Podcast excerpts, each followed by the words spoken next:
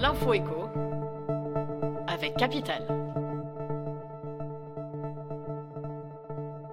On commence avec l'exclu du jour. La pénurie de logements pour les locataires est à un stade critique dans de nombreuses communes.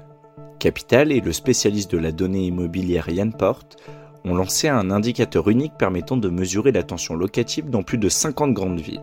Résultat, aucune d'entre elles n'est épargnée par ce manque de logement. Rendez-vous sur notre site pour connaître les villes les plus touchées par cette pénurie.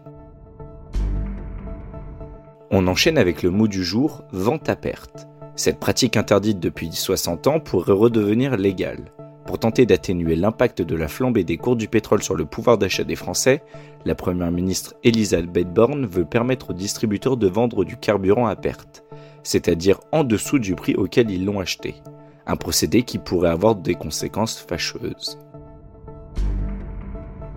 On poursuit avec le chiffre du jour. En 2019, 9,2 millions de personnes, c'est-à-dire presque 15% de la population française, étaient considérées comme pauvres.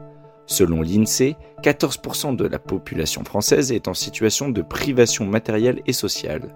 Ces indicateurs révèlent la situation tendue que connaissent nombre de foyers dans l'Hexagone.